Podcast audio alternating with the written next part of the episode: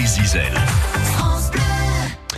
Et voici notre série sur euh, la Pérouse, ce bateau parti de Brest en 1785 à la demande de Louis XVI et qui a permis notamment à James Cook de faire euh, des découvertes dans l'océan Pacifique et d'effectuer un tour du monde. Nous sommes avec Bernard Gimnez, auteur d'un livre très complet sur euh, le bateau, la Pérouse et bien d'autres encore.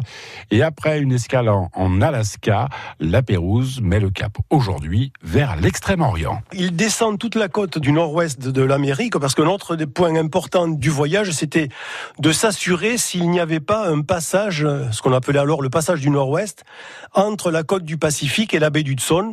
Donc la Pérouse conclura qu'il n'y a pas de, passage et il aura raison. Il descend jusqu'à Monterrey, où il est en Californie. Il ne voit pas la baie de San Francisco. Il y a du brouillard, donc il passe euh, au large de la baie de San Francisco sans la voir. Il fera une escale à la baie de, de Monterrey, encore une fois, pour faire le plein de vivres frais, d'eau et de bois.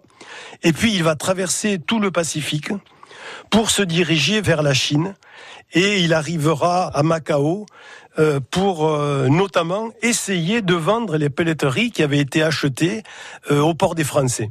Après Macao, les Philippines, là l'objectif aussi c'était de requinquer les hommes et puis bah, de réparer aussi les, les, bateaux qui souffrent depuis le début de cette expédition qui est partie, on le rappelle, en 1785. On était en février 1787 et effectivement les hommes vont, vont à terre, vont se reposer et puis on va, on va requinquer les, les bateaux comme vous l'avez dit. Donc on, on refait tout le calfatage des bateaux.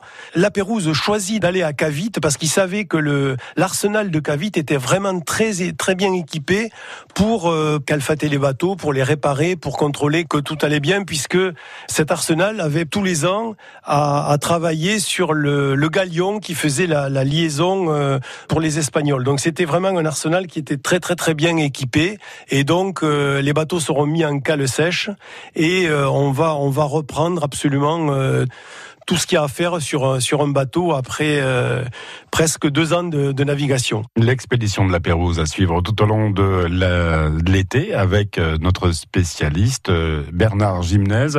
Et après cette expédition de l'Alaska, le bateau va prendre la direction de la Sibérie, Sibérie que James Cook n'avait encore jamais explorée.